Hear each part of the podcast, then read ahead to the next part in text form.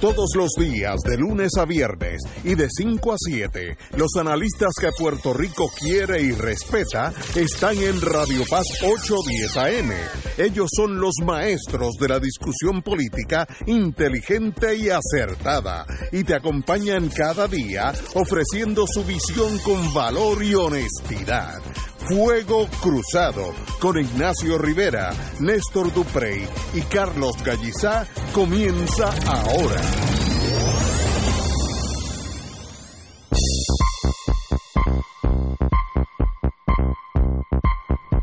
Boys and Girls, buenas tardes. Hoy en vivo. A todos Estamos aquí. Digital. sino- es más, ahora mismo hay un droncito encima de aquí de la estación que nos está viendo también. Estamos aquí. Un 20, no, 31 de septiembre, el último día de septiembre. Allá ¿Cómo que el último día de septiembre? Hoy es 31. No, hoy no es 31, Sí, hoy es señor. 3 de septiembre. Ah, es que vi, vi el 3, es verdad, 3 de septiembre. Pues fíjate, ya pasamos el 31, estaba en lo correcto también. Coño, te, adelanta- te adelantaste un mes. Se adelantó un mes. Una, pero es para que veas que ya yo quiero brincarme el mes de las tormentas. Eh, 3 de Oye, septiembre. que viene una por ahí. No, No te quiero dañar. Suave, suave. No Eh, te quiero dañar el que- día. Que estoy, estoy- Tú que estás desubicado. No, estoy, estoy mal. Estoy mal. Pero está. Por ahí hay algo. No, no, no. Por ahí hay algo. Hay una que le va a dar Florida mañana. Y tam- No, no, pero hay una que viene por ahí. No, no diga eso. Que viene por la, las islas de Cabo Verde. Sí, esas son peligrosas. Pues esas están por ahí. No, hay una que está Hablando por de peligro, las empresas de energía le donan 50 mil dólares a Bob Bishop, a Rob Bishop de Utah. En otras palabras, ¿por qué a la vieja mía nunca le donaron estos consorcios dinero? Porque no querían nada de ella. Cuando gente le da 50 mil dólares a Rob Bishop, empresas de energía, ¿Ustedes no creen que como él es el que tiene que ver con la Comisión Federal de eh, la Comisión de, Energía, que es la que tiene jurisdicción sobre Puerto Rico, ¿ustedes no creen que hay una podría haber, estoy, siendo abogado, algún tipo de conexión entre los intereses de los energéticos de allá y eh, una posible legislación de energía eléctrica aquí? Los que le han los que han contribuido, no son todos, British Petroleum, fíjense, no estamos hablando de- del garaje de Chencho, allá en Utuado. Eh, Western Energy, Cloud Peak Energy, ExxonMobil, Contura Energy, Shell, de que eh, holandesa, gigantesca, Andarco, Andarco Petroleum, eh, Basin Electric Power, Petroleum Marketeers, etcétera, etcétera Chevron. La, la Chevron no, no la- pero debe estar aquí. Ahora, eso más o menos uno tiene que entender, no decir, ay, que hay un conflicto de intereses, porque aquí enseguida nos rasgamos la, la ropa, etcétera. Ese es el sistema capitalista norteamericano como funciona en Washington. El que piense que dando un discurso en el Ateneo va a cambiar esa realidad, pues está de psiquiatra todo en Estados Unidos, cuando digo todo siempre es un error, casi todo en Estados Unidos responde a este eh, balance de intereses creados, donde en, en una de esas ecuaciones está el pueblo de Estados Unidos, en una de esas ecuaciones, pero no necesariamente.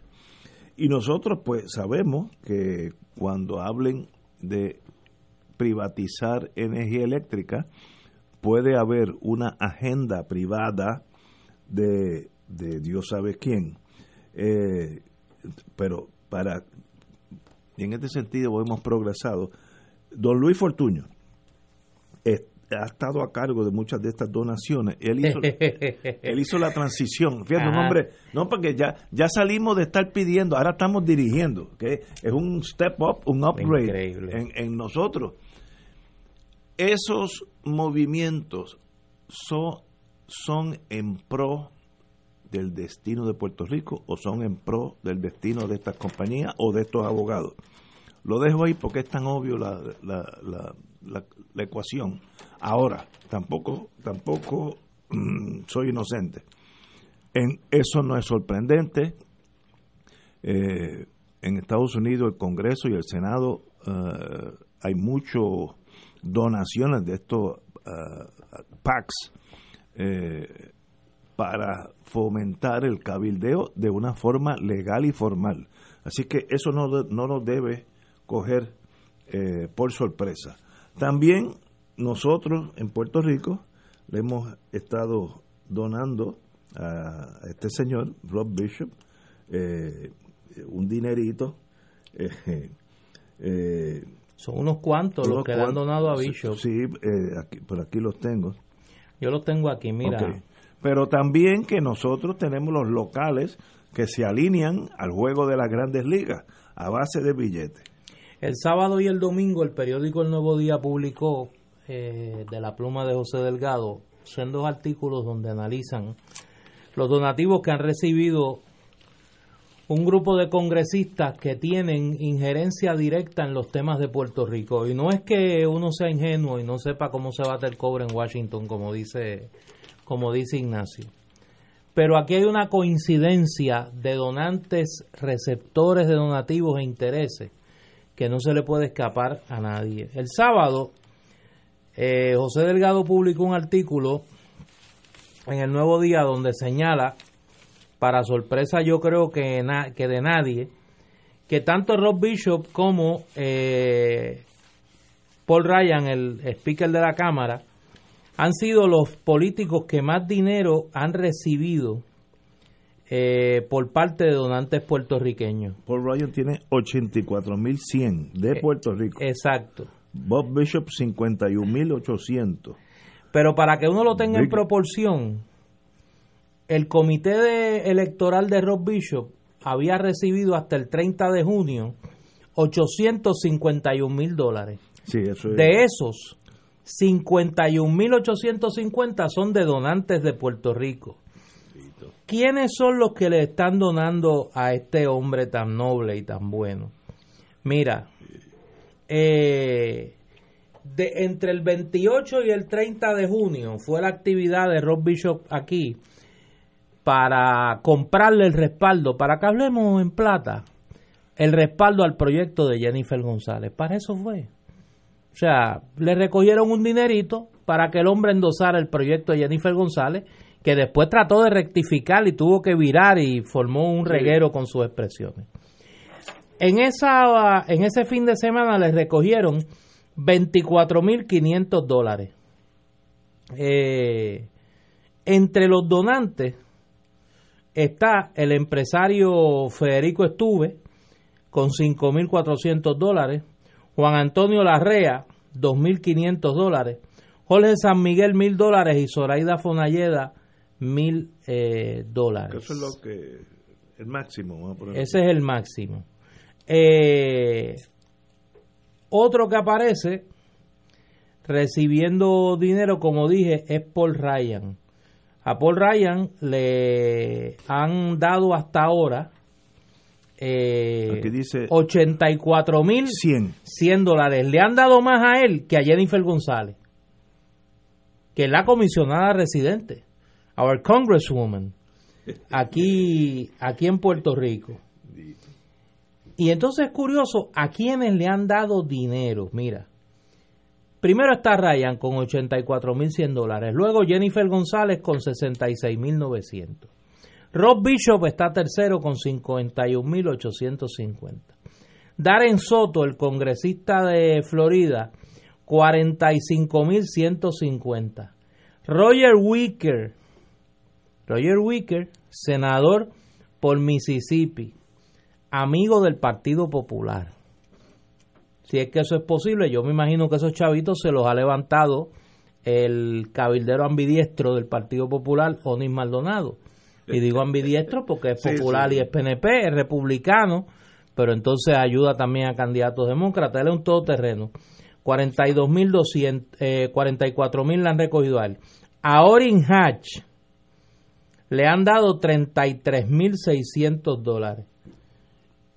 Y por ahí sigue, por ahí sigue la lista. Fíjate que son los miembros del Congreso que mayor responsabilidad tienen sobre eh, Puerto Rico. El domingo Esto fue sábado, esto es los locales. El domingo sale la otra esquina de este triángulo de intereses. Las compañías a las que responde Rob Bishop, las compañías de energía. Aquí están, las tengo. Que este hombre ha tenido un ejercicio de honestidad y ha dicho, mire, sí, yo trabajo para esta gente, esta gente me han comprado y yo voy a convertir a Puerto Rico en el hub de la eh, de energía del Caribe, claro, con mis amiguitos. Para eso tengo que desmantelar la Autoridad de Energía Eléctrica y asegurarme que ese espacio lo ocupen los intereses que me pagan mi campaña electoral. Más claro, yo creo que no canto un gallo. Por lo menos no hay mentira. Eh, Up front. Esto Pero es lo que voy a hacer. Francio, yo no sé por qué tú te asombras de esto. Esto es América the Beautiful. América, yo te lo dije a la soltada. Esto es, Todo se mueve allí, sí. Esto es el, el arroz y la habichuela diario en ese país. Empezar hace algunos años fue la decisión del Tribunal Supremo este, que abrió la llave de, sin ninguna restricción a las aportaciones de las corporaciones. Y hay que aclarar que en Estados Unidos hubo un movimiento y en otras partes una de las personas que estuvo detrás de ese movimiento fue McCain, el que acaba de morir. Hubo un movimiento tratando de detener la influencia política de las grandes corporaciones en la vía los donativos. Y como decía, una de las figuras que estuvo detrás de ese esfuerzo fue McCain. Y se legisló, se legisló eh, más de una vez para establecer un límite, inclusive crear, eh, tipificar delitos que, que a- hacia las entidades o los individuos que manipularan. Uno de los que una vez fue convicto fue el, dueño de los, de los Yankees de Nueva York eh, por contribuciones ilegales. Pero entonces el Tribunal Supremo de, de Estados Unidos hace aproximadamente 8 o 10 años, no recuerdo cómo fue, eh, liquidó eso, liquidó eso y estableció una opinión, la mayoría eh, que le llaman conservadora, es la mayoría de extrema derecha. Los conservadores no generalmente son de extrema derecha.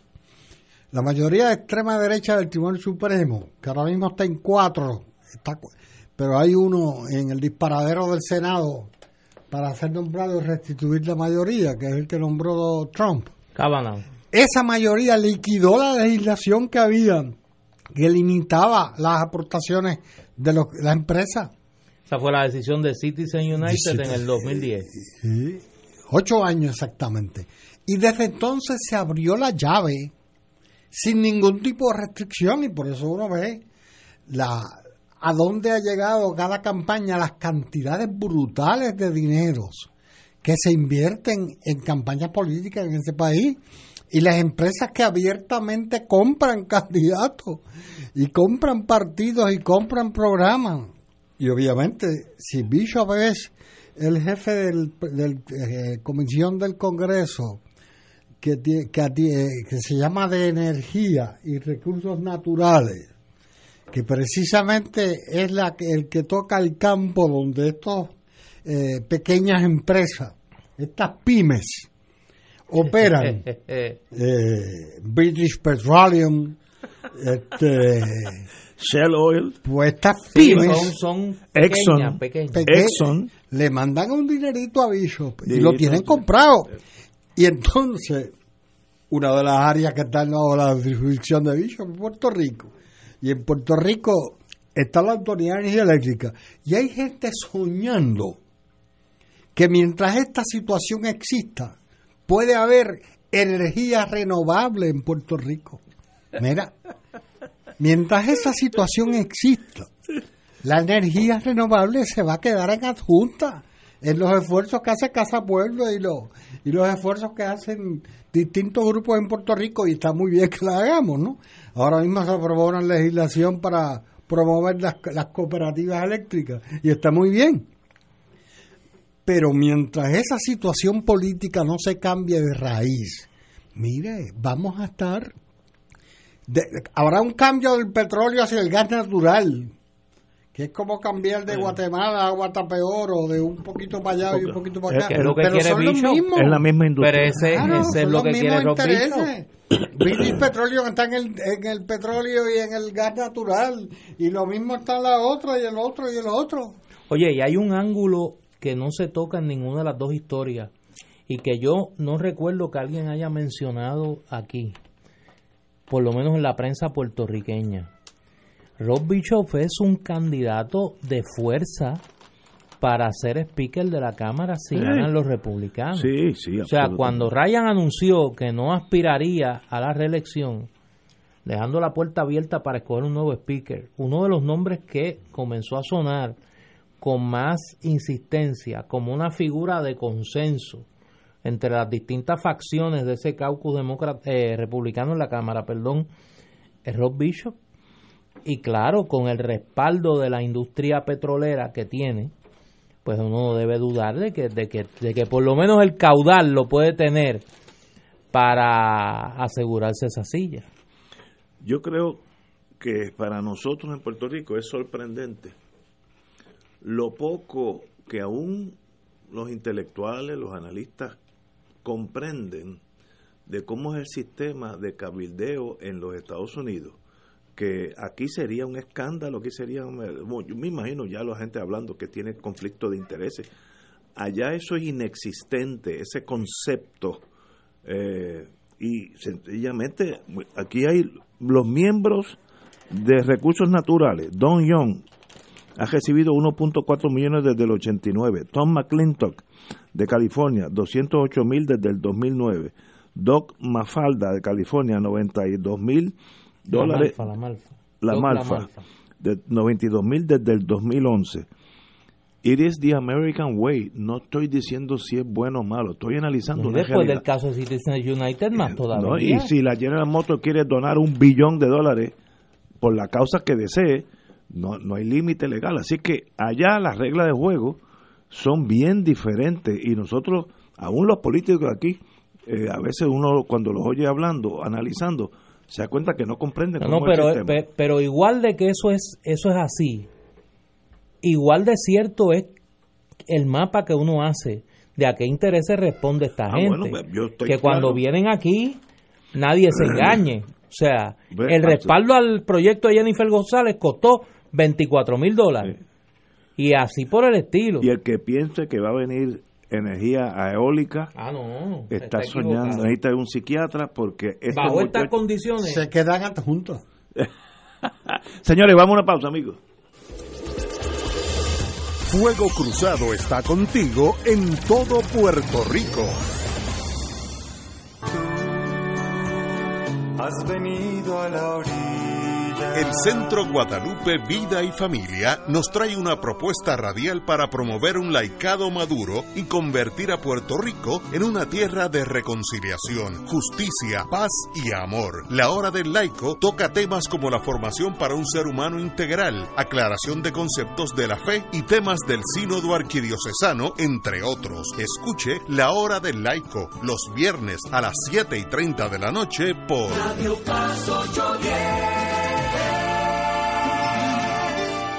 Anímate, pues queremos invitarte a una experiencia única, a visitar la tierra donde nació, vivió, murió y resucitó nuestro Señor Jesús, que marcará, transformará y desatará un proceso de crecimiento espiritual. Anímate y ven a orar con las Sagradas Escrituras y a tener un encuentro personal con Jesucristo, pues no somos turistas, somos peregrinos. Podrás celebrar la Santa Misa en los santos lugares y el sacramento de la confesión. No te arrepentirás de ir, será del 25 de noviembre al 6 de diciembre diciembre del presente año. Los precios que te ofrecemos son con las tres comidas diarias incluidas y pasaje aéreo con sus impuestos. Para más información llama a los teléfonos 787-929-4070 y 787-755-8670. Director espiritual y coordinador Padre Danilo Martínez Duarte.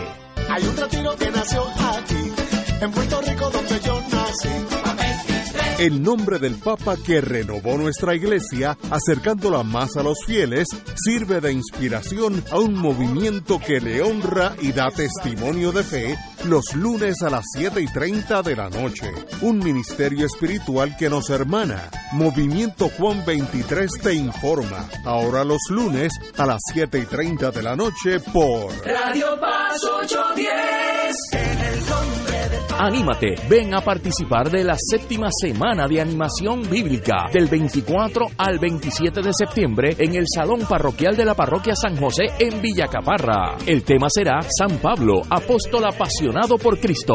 Aproximación bíblico-histórico, conferenciante, Padre Octavio Mondragón Alanis. Entrada libre de costo. Invita a la Vicaría de Animación Bíblica de la Arquidiócesis de San Juan. Organiza y coordina Padre Danilo Martínez Duarte. Es una actividad libre de costo. Solo te pedimos que traigas tu libreta y tu Biblia. Para información puedes comunicarte al 787-755-8670 y 787-929-4070. Séptima semana de animación bíblica.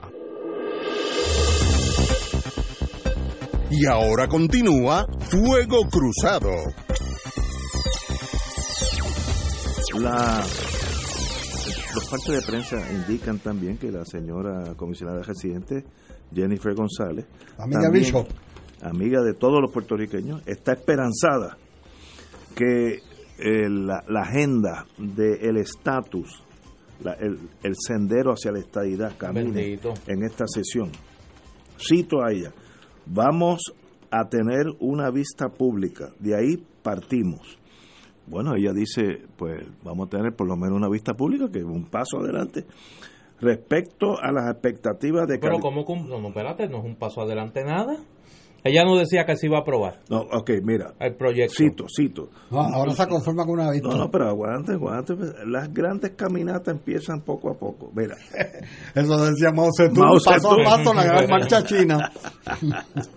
no voy, cito, no voy a poner palabras en su boca. Está hablando de Bishop. Eh, eh, que se llevará primero a votación, primero en el Comité de Recursos Naturales y de aprobarse ahí, luego entonces al Pleno de la, de la Cámara Baja. Eso es así el procedimiento. Vamos a tener una vista pública en el Comité de Recursos Naturales. Ahora viene the big divide, como te llaman en inglés. Respecto a la expectativa de que algún senador presente un proyecto pro estadidad como el suyo en el Senado, sostuvo que ese trabajo lo ha dejado en manos de la Comisión de Igualdad creada No. por el gobernador Ricardo Rosselló. o sea, mandó a la Comisión de la Igualdad al Senado. Le digo, breguen ustedes allá. Allá- no sabe nada. es inteligente. No sabe. Javi María es inteligente. Mira, pero recordemos que Marco Rubio, el senador de Florida, eh, a principios de este año dijo que sencillamente en el Senado no, cito, no tiene los votos para echar hacia adelante la propuesta de estadidad de la Cámara. Eso lo Y, dijo y la presidenta del comité, la senadora Lisa Murkowski de Alaska, el propio José Delgado le preguntó si estaba en la agenda del comité discutir el tema del estatus de Puerto Rico y ella lo contestó no, Sí, no, no, no dijo más nada. no.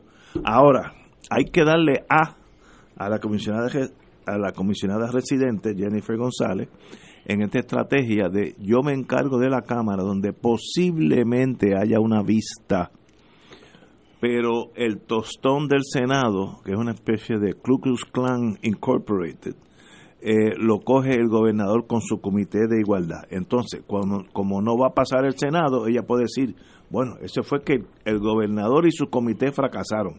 Así que políticamente está jugando el ajedrez bien. Si ella queda bien con su base. Oye, pero ella, tengo que admitir que sabe, Sabe jugar el baloncesto. Sí. sabe jugar en... Sí. Porque fíjate, tú en esa misma noticia, ella dice, Me gusta, me gusta. ella había dicho que el, que el proyecto iba a votación, que le- ya estaba- iba a ir a votación. En esa noticia dice, no voy a poner palabras en su boca, en la boca de Sí, sí, sí, porque ya, ya, ya no va. Y ya se conforma con una, Una vista. vista, una vista. Si es que hay vistas, digo, la sesión, digo, de aquí a las próximas elecciones, que son el 6 de noviembre, hay 19 días de vista de, Y la- de- de sesión. Y la gente lo que está pensando es cómo ser reelectos en sus ¿Cómo estados. sobrevivir? Pues, pues, pues, pues, Es que se- yo haría lo mismo. Voy a estar pensando del estatus de Puerto Rico si yo soy de West Virginia y me la juego en, 10 y- eh, en noviembre. Y a eso tienes que añadirle la posibilidad, la posibilidad de que en las próximas horas o días baje algún tipo de informe del fiscal especial eh, Robert Mueller sobre la investigación sobre el presidente Trump y Rusia. Si eso ocurre, pues olvídate tú que se va a hacer el tema que va a monopolizar la conversación congresional antes y después de las elecciones de noviembre. Así que eh, yo creo que la comisionada residente, ahora hablando en serio, ella ha hecho su cálculo político y dice, bueno, yo tengo que quedar bien con mi base del PNP. Y, y No, ya yo jugada- radiqué la- el proyecto. La jugada es Ya yo radiqué el proyecto y a lo mejor hay una vista. Ya cumplí. Ya yo cumplí. Ahora, los que no han cumplido son los de la comisión de Ricky. Si esto no progresa por culpa de la Comisión de Igualdad. La comisión de Ricky es la que la que no ha hecho su trabajo. Oye, pero hablando una cosa de esto de la Comisión de Igualdad, yo no sé si ustedes vieron que la Junta de Control Fiscal le ordenó a la a Rosselló que eliminaran la referencia a la estadidad en el plan fiscal. Sí. Este yo no sé si José yo lo va a eliminar porque él es un bravito, pero mientras la Junta dice eso, no pasa nada con los chavos que están mal- malgastando en la Comisión de Igualdad, que es dinero de todos los puertorriqueños, no de los PNP nada más. Pero si aprobaron esta semana y no va a pasar nada, si aprobaron esta, se- este fin de semana también, porque este fin de semana fue de mucha noticia. Este fin de semana la Junta comunicó que está aprobando los contratos de COI. El COI. COI es totalmente legit. El COI, Como lo- el contra- los contratos de publicidad de COI, Son- que sí es un mal gasto de dinero. Y son legales. Pero como, como son de los amigos de la corte, pues eso sí se queda. Vamos a eso cuando regresemos, amigos. Fuego Cruzado está contigo en todo Puerto Rico. Radio Paz te ofrece el mejor motivo para levantarte temprano y disfrutar el comienzo de un nuevo día de lunes a viernes con Enrique Liboy y Radio Paz en la mañana. La dosis perfecta de noticias, deportes y éxitos musicales de todos los tiempos, humor y curiosidades, calendario de actividades y tus peticiones musicales por el 787-300-4982. Conéctate con el 810 AM de lunes a viernes con Enrique Liboy y Radio Paz en la mañana. ¿Sabías que todo lo que tienes en la vida es un don de Dios? Te invitamos al primer encuentro arquidiocesano de corresponsabilidad a llevarse a cabo el próximo sábado 8 de septiembre de 2018 en la parroquia Nuestra Señora de la Piedad en Isla Verde, desde las 7 y 30 de la mañana a 12 y 30 pm. Para inscripciones, llama al 787-325-99. Te esperamos. Puerto Rico celebra la solemnidad de Nuestra Señora, Madre de la Divina Providencia. Que todo el pueblo proclame que tú eres protectora y patrona de Borinquen.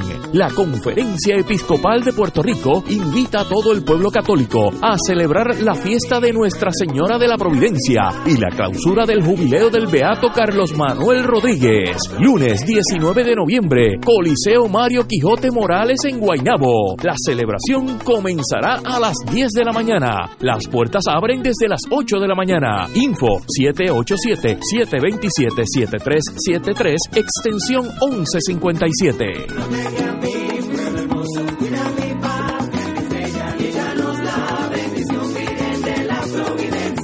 Fanático del deporte, la mejor información y el mejor análisis lo escuchas los sábados a las 2 de la tarde por Impacto Deportivo con Javier Sabat y el más completo elenco en deportes por Radio Paz 810 AM y en las redes sociales Facebook Impacto Deportivo Radio PR Twitter e Instagram Impacto underscore Deport juntos, impactando el deporte nacional. Y ahora continúa Fuego Cruzado.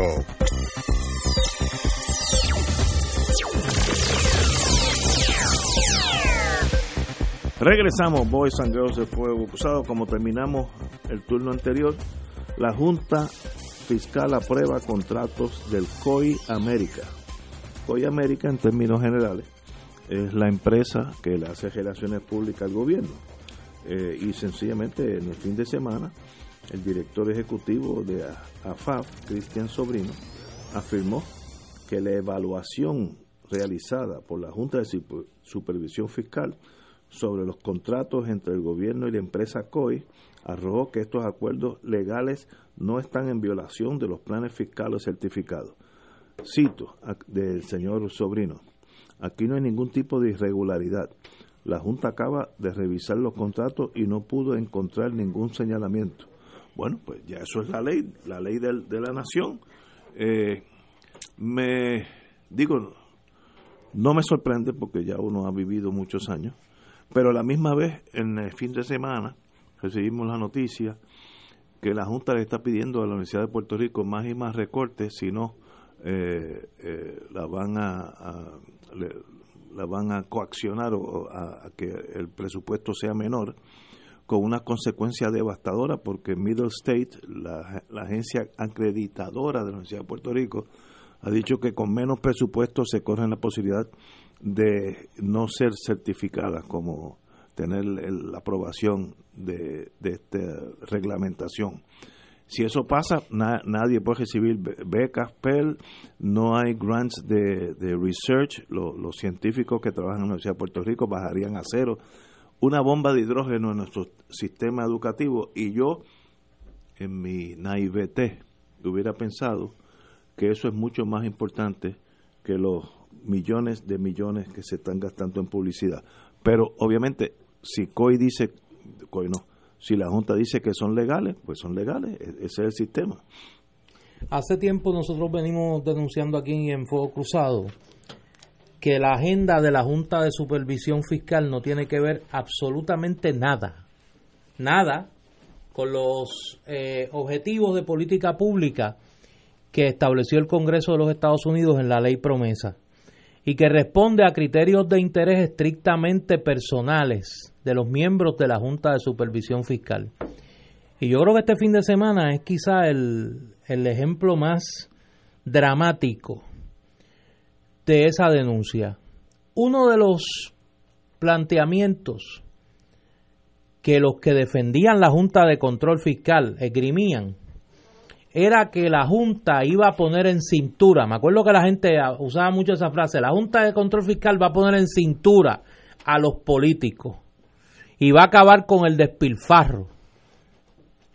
¿Alguien puede presentar un gasto más extravagante, más estrafalario, más injustificado, más conducente a la corrupción que los contratos que le otorgó Ricardo Rosselló a su estratega de campaña, Edwin Miranda, para que se hiciese más millonario de lo que lo hizo Luis Fortuño, a través de una agencia de publicidad que creó a días de las elecciones del 2016, hay un gasto más evidentemente superfluo en el gobierno de Puerto Rico que ese.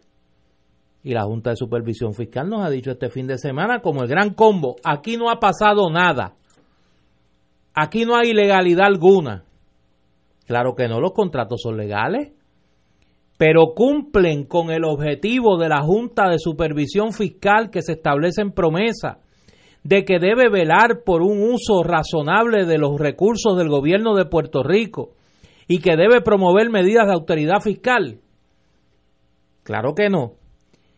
El problema con eso es cuando uno lo suma con la segunda acción que toma la Junta de Control Fiscal en estas pasadas horas. Notificarle al gobernador de Puerto Rico que el plan de ajuste fiscal de la Universidad de Puerto Rico es insuficiente en sus recortes, que el aumento de matrícula que triplica el costo del crédito en la Universidad de Puerto Rico es insuficiente y que tiene que haber un aumento mayor o mayores recortes en la Universidad de Puerto Rico. La misma universidad que tiene un revólver en la 100 puesto por la Middle State que le dice los recortes que usted está efectuando en sus programas académicos ponen en riesgo su acreditación.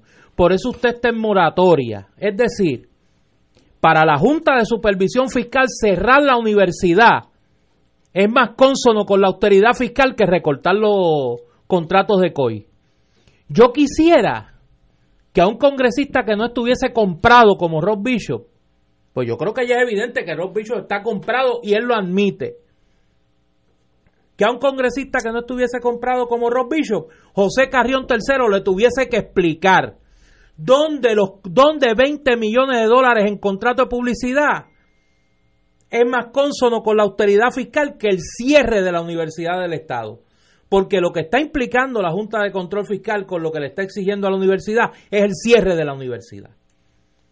Y yo no me puedo explicar ni como analista, ni como puertorriqueño, cómo es posible que nadie, nadie, ni el Partido Popular, ni el Partido Independentista, ni nadie en la sociedad civil, haga un reclamo al Congreso de los Estados Unidos.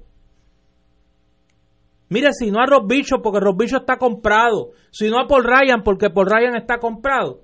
Aquellos que han demostrado en el Congreso de los Estados Unidos sensibilidad con el tema de Puerto Rico para denunciar la agenda claramente beneficiadora de sus propios intereses de los miembros de la Junta de Supervisión Fiscal pero nadie hace nada, ni los congresistas de origen puertorriqueño tampoco. ¿Dónde está Luis Gutiérrez? Denunciando las actuaciones de José Carrión III. ¿Dónde está Nidia Velázquez? De José Serrano no voy ni a preguntar, ni de Dar el Soto tampoco. Pero ¿dónde están?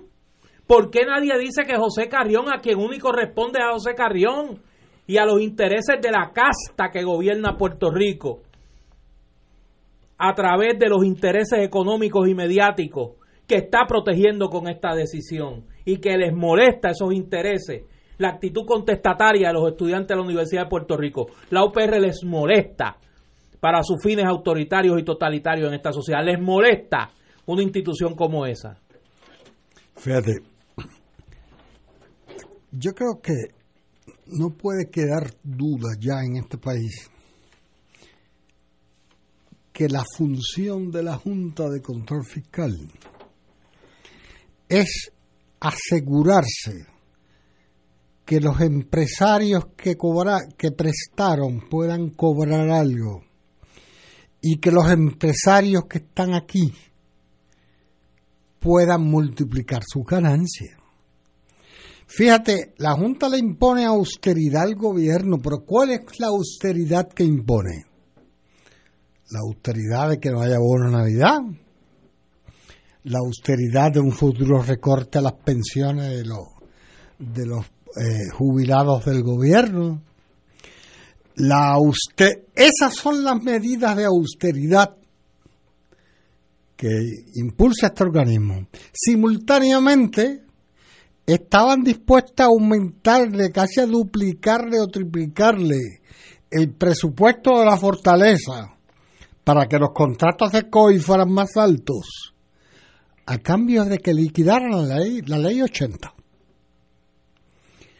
Cuando estaban frente a un objetivo necesario para ese sector empresarial que la Junta protege, no tiene ningún problema en aumentar el presupuesto y aumentarlo en el renglón más que más los puertorriqueños detestan, que es el, el renglón del gasto público en, publicitario.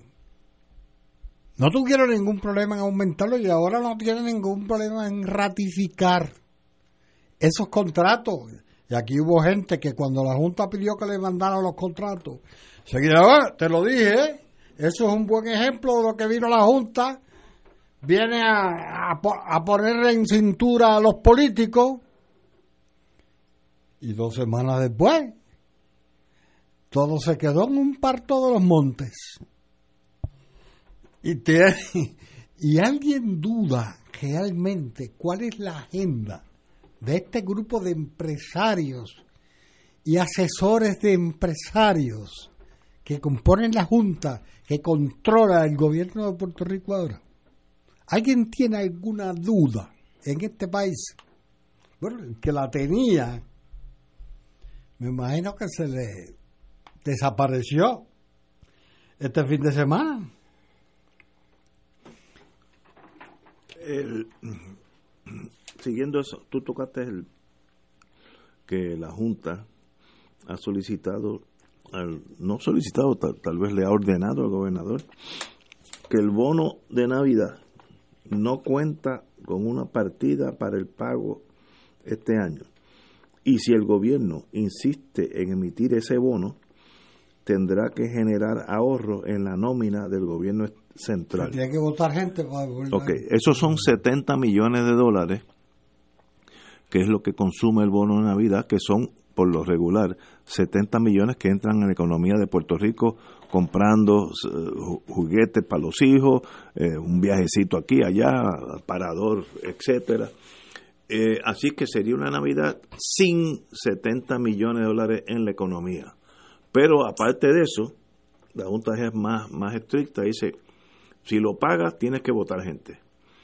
y yo creo que estamos llegando a un nivel de casi conflicto, este, no armado, sino conflicto diario entre la Junta y el gobierno, y cuando digo el gobierno, el pueblo de Puerto Rico. Eh, para mí lo más serio es lo de la Universidad de Puerto Rico, porque si no se certifica, y hay de los 11 campus, creo que hay 8 en probatoria, así que estamos cerquita de sacar F, en el momento que no te certifiquen como un colegio aprobado por el Middle State Colleges Association, como se llama esa cosa, eh, ese campus recibe cero en, en becas, en grants para estudios científicos, etcétera, etcétera. Que hay un montón de dinero, montón de dinero que viene para este tipo de eh, búsqueda científica. Todo eso desaparece. Es, es que aquí también hay en una visión en conflicto de dos modelos de, de, universidad pública. O dos modelos de, modelos de universidad, punto. La Universidad de Puerto Rico ha estado siempre enfocada en un modelo que es común en América Latina y en Europa. Eso es correcto. Que es el modelo que ve la universidad como un instrumento importante para el desarrollo económico. Y entonces el Estado invierte en ese en ese centro en ese centro de estudio en esa universidad para que la universidad provea los profesionales que la economía necesita. Y entonces es una inversión pública en la universidad. Las universidades europeas casi todas son gratuitas.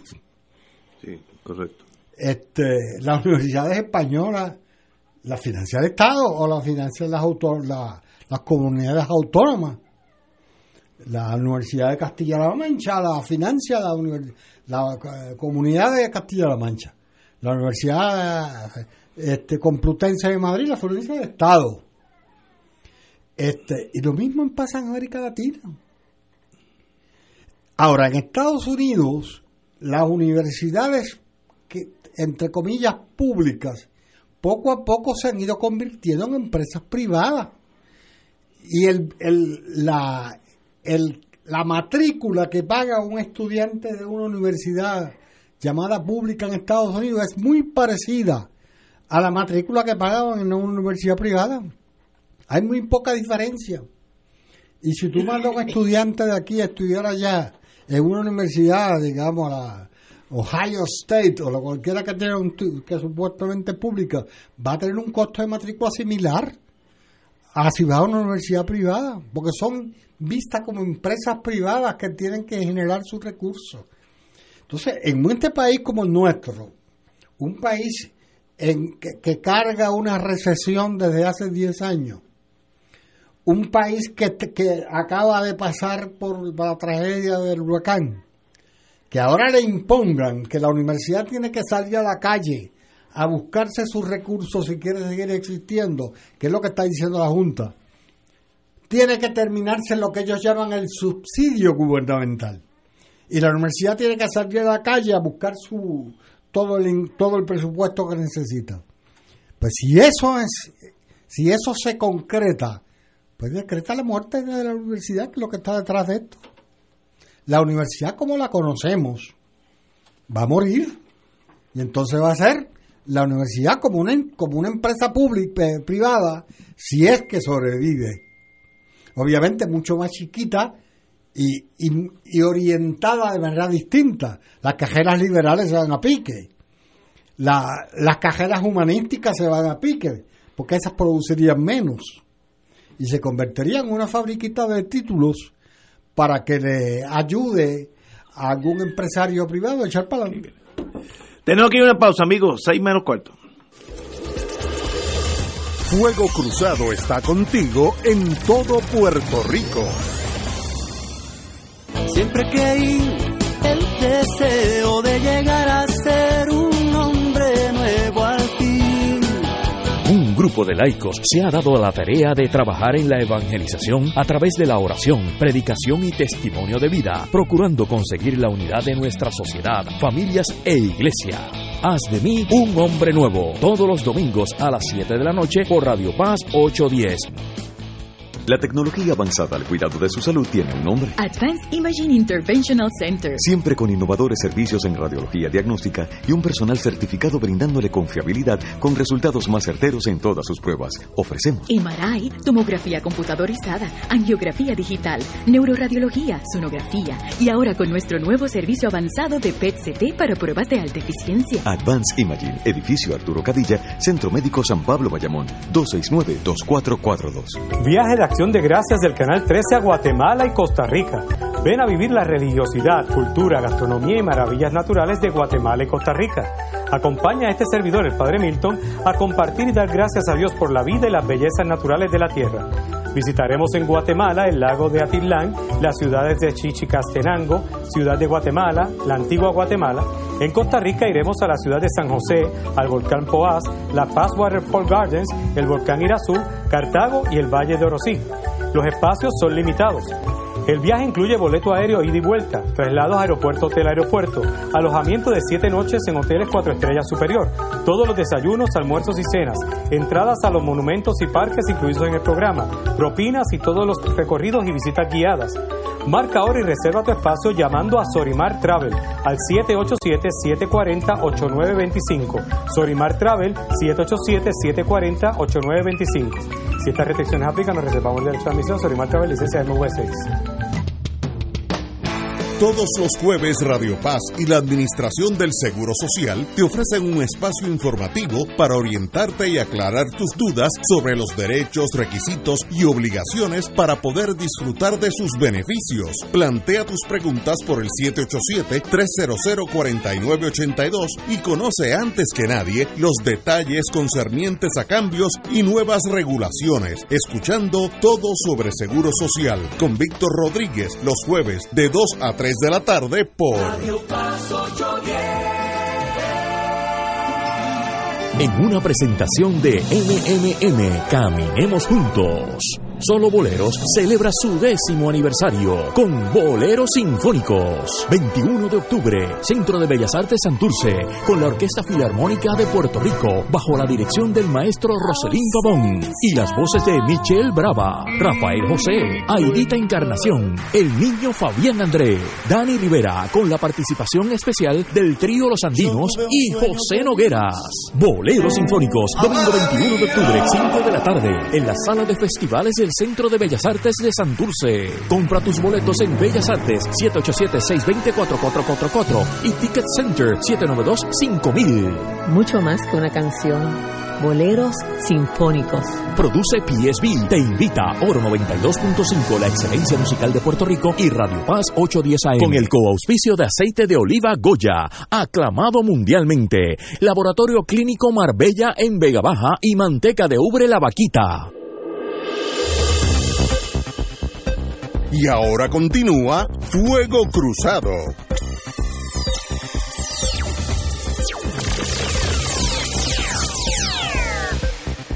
Regresamos, amigos y amigas, a Fuego Cruzado.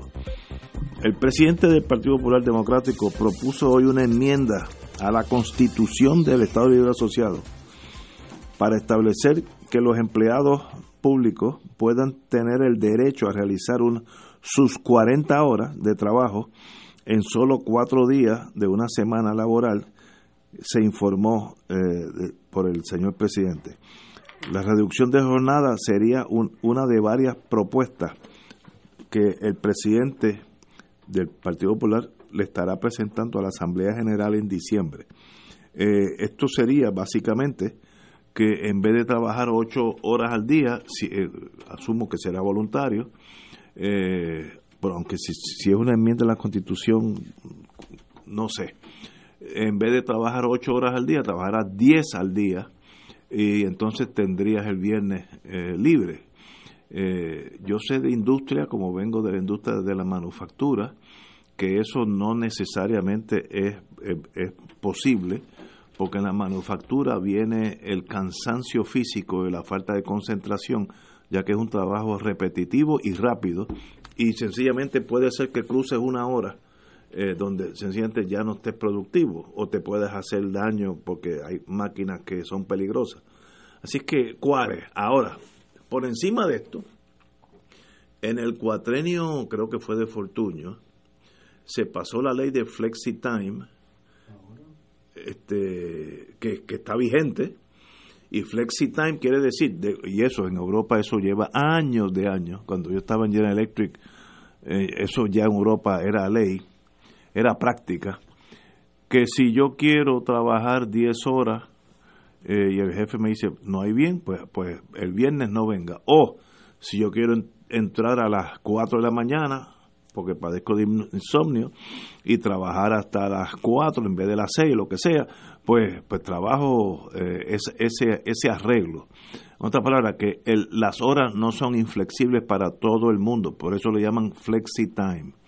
Eso es así ahora. Así que el que quiera trabajar 10 horas al día y el patrono esté de acuerdo, pues no hay problema. No sé por qué hay que ir a la constitución, enmendarla, que es un proceso largo y tendido, que no va a pasar, eso lo sabemos todos, para lograr una ley que ya, una práctica que ya está vigente. Así que ahí me perdí. Néstor. Mira, eh, yo no sé ni qué decir de esto. No sé ni por dónde, honestamente no sé ni por dónde empezar. Eh, me da mucha pena que, Héctor Ferrer, eh, que a quien eh, pues distingo, es mi amigo, yo no sé quién lo empaquetó con esta idea. Yo no sé si es una genialidad infantil. yo no sé si es eh, parte de la republicanización del Partido Popular. Eh, yo no sé si son los nuevos niños genios. Por eso dije que sí, que, podía ser una genialidad infantil. Eh, pero la verdad que el que le dijo esto no le explicó, o no le explicó bien, o lo lanzó al espacio del debate sin paracaídas suficiente. Eh, la jornada de 8 horas diarias y 40 horas semanales de trabajo está en la Constitución de Puerto Rico porque fue una reivindicación histórica del movimiento obrero, particularmente del Partido Socialista de Santiago Iglesias Pantín, y fueron los delegados socialistas a la Convención Constituyente quienes, entre otra serie de medidas, eh, impulsaron el reconocer en nuestra constitución esa conquista histórica de los trabajadores puertorriqueños. ¿Por qué? Porque en Puerto Rico uno de los elementos definitorios de la explotación de los trabajadores, particularmente en la industria de la caña y del trabajo, eran las jornadas de 10, 12, 16 horas de trabajo. Eh, además del trabajo infantil y otras medidas de explotación económica que afortunadamente poco a poco, eh, a través de legislación impulsada primero por el Partido Socialista y luego por el Partido Popular, se fue eh, despejando de la vida colectiva. En Europa y en eh, Nueva Zelanda, que es uno de los países más adelantados en términos de medidas de política pública de reorganización de la vida económica, desde la década de los 80, Paul Keating y el Partido Laborista, los, gobiernos de Bob Hawke y Paul Keating, que pues prácticamente le dieron la vuelta al pensamiento socialdemócrata sobre el tema de eh, la economía de mercado. Una de las medidas que se planteó y vino de la industria privada eh, neozelandés es la reducción de la jornada de trabajo de 40 a 32 horas. No es la jornada de 5 a 4 días y que usted en 4 días trabaje 40 horas. Es que trabajarías 32. Es que trabajarías 32 horas. Eh, de hecho, varias empresas en Nueva Zelanda la pusieron en práctica y entre los asuntos que plantean como ventaja es que no necesariamente a mayor cantidad de horas trabajadas el empleado va a producir más y que empleados que tenían una jornada mucho más corta de trabajo producían más. Eso ha abierto un debate en Europa que ya va porque una de las principales centrales sindicales alemanas está planteando reducir la jornada de trabajo a 28 horas. Es decir, hay toda una discusión sobre la productividad de los trabajadores versus eh, jornadas eh, tradicionales de trabajo de 8 horas diarias a 40 horas semanales. Lo que plantea Héctor Ferrer iría contrario a lo que es la corriente mundial en cuanto al tema de la productividad laboral y las jornadas de trabajo. Eh, y ni hablar de lo que representaría para la historia del Partido Popular. Yo me imagino que como ya en estos tiempos en el Partido Popular la herencia del Partido Popular no le importa a mucha gente y Luis Muñoz Marín es una especie de escudo contra las barbaridades que cometen y luego se refugian en la imagen de Luis Muñoz Marín, pues me imagino que eso pues debe contar para muy poco para alguna gente, pero si no les importa la memoria y no les importa eh, ir contra todo lo que ha representado en términos de la defensa de los derechos de los trabajadores, la insignia misma del trabajador, que es la insignia del Partido Popular, pues por lo menos les debería preocupar que las propuestas que hagan vayan consonas con lo que es el debate ahora mismo en la economía global sobre la relación de la jornada de trabajo y la productividad laboral,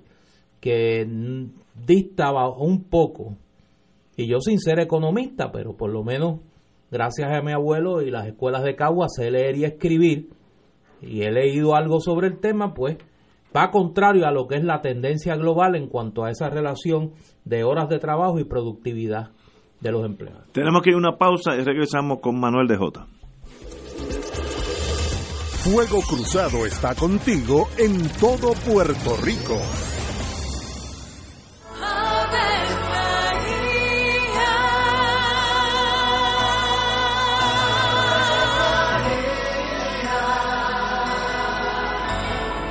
El ángel del Señor anunció a María. Y ella concibió por obra del Espíritu Santo. Dios te salve María, llena eres de gracia, el Señor es contigo. Bendita tú eres entre todas las mujeres, y bendito es el fruto de tu vientre Jesús. Santa María, Madre de Dios, ruega por nosotros pecadores, ahora y en la hora de nuestra muerte. Amén. He aquí la esclava del Señor. Hágase en mí según tu palabra. Dios te salve María, llena eres de gracia, el Señor es contigo. Bendita tú eres entre todas las mujeres y bendito es el fruto de tu vientre Jesús. Santa María, Madre de Dios, ruega por nosotros pecadores, ahora y en la hora de nuestra muerte. Amén. Y el Verbo se hizo carne. Y habitó entre nosotros. Dios te salve María, llena eres de gracia, el Señor es contigo. Bendita tú eres entre todas las mujeres y bendito es el fruto de tu vientre Jesús. Santa María, Madre de Dios, ruega por nosotros Ruega por nosotros, Santa Madre de Dios. Para que seamos dignos de alcanzar las promesas de nuestro Señor Jesucristo. Oremos. Derrama, Señor, tu gracia sobre nosotros, que por el anuncio del ángel hemos conocido la encarnación de tu Hijo, para que lleguemos por su pasión y su cruz a la gloria de la resurrección, por Jesucristo nuestro Señor. Amén. Gloria al Padre, al Hijo y al Espíritu Santo. Como era en un principio, ahora y siempre, por los siglos de los siglos. Amén.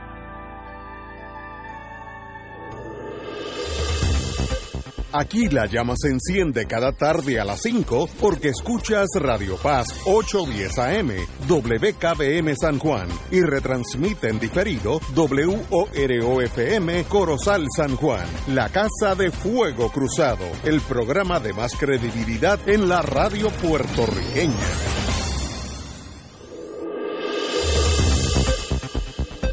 Y ahora continúa Fuego Cruzado. Enmendar la constitución para tener cu- 40 horas dividido en cuatro días laborables en vez de 5 a 8. Manuel de J. Fíjate, yo no creo, como decía Néstor, que esto es una propuesta que viene de una genialidad infantil, pensando que es de aquel niño que salió del pueblo mío. Yo creo la verdad que el pueblo tuyo últimamente no, no, no las tiene todas consigo. Entre el chat y el niño, Ah, este, y está fuerte. Y de Tanaudi también. Y Anaudi, que es de allá. Este, pero también está Bea. Ve allá, allá. Bea de allá. Pero no la pasé mucho como un orgullo de moca porque eso ahí No. tiene que ahí se puede pedir recuento Mira, de ese a- planteamiento Yo creo que más que genialidad, detrás de esto parece estar el otro asesor de estrella de Héctor Ferrer, el republicano el Onyx Maldonado. que es republicano Que es un. Porque esto es una propuesta reaccionaria. Oye, pero qué. Los reaccionarios es regresar al pasado, que es lo que llaman a las conservadoras, que son más... Esto es una propuesta reaccionaria. Y voy más. Esto es una propuesta que es peor que la reforma que legisló José yo no hace mucho. La llamada horario flexible, o el llamado horario flexible, es parte de la reforma esa laboral que alguna gente llama de forma laboral que legisló Rosselló los otros días, a principio de su, de su mandato. Yo dije. Y ya está legislada, es ley. Ahora, esa ley tiene un elemento positivo, por lo menos, y es que dice que ese horario flexible lo tiene que solicitar el trabajador. Sí, No solo es que sea voluntario para él, es que él tiene que solicitarlo. Pero si tú eliminas el derecho, la obligación constitucional de, de, de de la jornada de ocho horas y, lo, y estableces el horario flexible como parte de la constitución, entonces el patrono lo puede imponer. Seguro. No es que el trabajador voluntariamente lo, los- lo quiere y lo solicita. No, entonces el patrono hay que decir, aquí se van a trabajar cuatro horas, cuatro días a diez horas. Y la jornada y el periodo de almuerzo yo lo decido. Mira, por eso es una propuesta reaccionaria. Es caminar hacia atrás. Una conquista laboral que ha costado, que costó mucha sangre. Porque esa conquista laboral que se impuso aquí, se empe- empezó a poner, imponer en la época de la coalición, cuando estaba el Partido Socialista formando parte de la coalición con el Partido eh, Republicano y se empezó a legislar la jornada de ocho horas y finalmente se recogió en la Constitución de 1952. Pero eso fue resultado de la lucha de los trabajadores, que eran obligados a jornadas diarias de 10, 11 y 12 horas. Y entonces, aquí como si estuvieran haciendo la, mayor propuesta de la vida, este individuo aparece en los medios un día del trabajo, precisamente nada más y nada menos que un día del trabajo, a pedir que se elimine la conquista laboral de ocho horas que está en la Constitución. La Constitución de Estados Unidos no está, porque en aquella época había estado la esclavitud y que podía hablar de ocho horas laborales en Estados Unidos. Estaba la esclavitud, la conquistó después los trabajadores americanos y la lucha de los sindicatos. Y en Estados Unidos existe la jornada de ocho horas. No está en su constitución como aquí, pero, pero existe. Y aquí fue fue un poquito más allá y está en la constitución como una gran conquista. Y este señor la quiere eliminar. Por eso que obviamente solamente alguien como Onyx Maldonado puede ser el, el, el, gestor de esta propuesta de Héctor Ferrer. La ley como está ahora, Flexi Time, es mucho más cómoda que esta imposición constitucional que entonces ya se es más liberal más liberal así que déjenlo quieto y como señala acabo hace un rato de leer un tuit de la profesora Eda López que, que obviamente sabe muchísimo más que yo del tema eh, de los derechos de la mujer y el tema de la realidad de la mujer eh, en nuestra sociedad y plantea que una propuesta como esa desconoce totalmente la realidad de la mujer puertorriqueña y el tiempo que la mujer necesita para atender eh, su familia. O sea, nosotros tenemos, yo hace, hace unos meses que no veo los números, pero eh, nosotros tenemos un alto por ciento, por no decir que la mayoría de los hogares nuestros, donde la mujer es jefa de familia. Oh, miles. Y por lo tanto eso, eso la, le coloca una responsabilidad donde la posibilidad de estar sujeta a una jornada laboral mayor de ocho horas pone, pone en, riesgo la posibilidad de mantener eh, la atención eh, de su hogar como, como, amerita, vuelvo, bajo la realidad de que un gran por ciento, si no la mayoría, de las familias en Puerto Rico, la mujer es la jefa de familia. Yo creo que, eh, primero, todos sabemos que esta enmienda a la Constitución no tiene chance, eh, oportunidad alguna de ser ley. Eh, sencillamente esto es un movimiento político interno dentro del Partido Popular. Bueno, el problema que tiene eso es que él señaló, yo escuché a, Héctor decir que él está haciendo esa propuesta para que los legisla, para que los legisladores populares la para que la va a llevar a la, asamblea, del Partido Popular para que los legisladores populares la presenten y que luego eso se si no se aprueba se convierte en parte del programa de gobierno del Partido Popular. Oye, yo quisiera escuchar los legisladores del Partido Popular que digo, no es que uno vaya a girar contra la cuenta del pasado, porque la cuenta del pasado ahí parece que está en algunos casos en precario, pero yo tendería a pensar que los legisladores del Partido Popular, que han sido aliados tradicionales de los trabajadores en Puerto Rico, van a disentir de esta idea. No he escuchado a ninguno todavía. No he escuchado a ninguno todavía. Al único que escuché y que leí un tuit que colocó fue al representante soberanista independiente, eh, Manuel Natal. Pero a los legisladores del Partido Popular no los he escuchado. ¿Cuál es su opinión de esta barbaridad? Como ese partido está en una evolución total, tal vez aprueben y lo consideren una, una medida de avanzada, avanzada hacia, atrás, pero avanzada. Eh, de verdad que no, yo creo que esto también responde a la necesidad política que tiene Héctor Ferrer de estar en, en, las noticias, dadas los golpes de Estado que se le avecinan o, ya han, intentado darle, y entonces pues él quiere hacer un comeback y parte de ese comeback pues es estar en las noticias, eh, que lo entrevisten, que le hablen cuántas son esas 40 horas, que, para estar en el ojo público. Pero en realidad la posibilidad de que esto suceda, esto, esta, eso, esto se convierta en ley es ninguna, porque de, de verdad no le conviene al, al empleado sobre todo cuando ya puede hacerlo si así lo desea él o ella con el patrono. Así que si ya se puede hacer, no inventen la juega cuando la juega ya está dando vuelta. Para mí es un misterio. Oye, está entrando una, una noticia aquí que dice que la noticia, la del huracán Gordon, que está, en Florida. está entrando al Golfo, eh, le va a dar a, a algunos estados del Golfo. Tiene milla- eh, máximo de 45 millas, así que es una tormentita, no es, no es un huracán. 45 millas por hora y le va a dar a parte de Florida y parte de Alabama, que palabras, se está moviendo una ruta northwest, eh, noroeste, y posiblemente ya hay vigilancia. Florida ya está lista para, para este, reaccionar a, a la lluvia, sobre todo.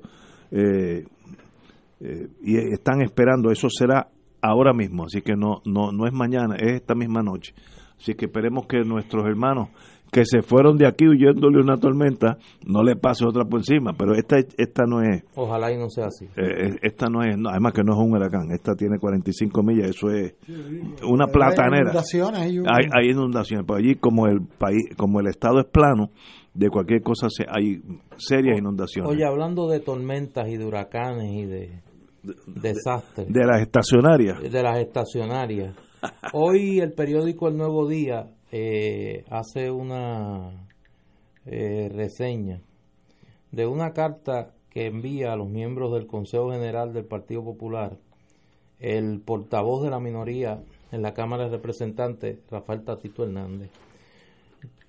Yo lo único que he leído es la nota del periódico El Nuevo Día y en ella Tatito hace una serie de señalamientos llamando básicamente a un diálogo interno, reconociendo que el Partido Popular está dividido y que hay que pasar revista de los errores, desaciertos y malos entendidos.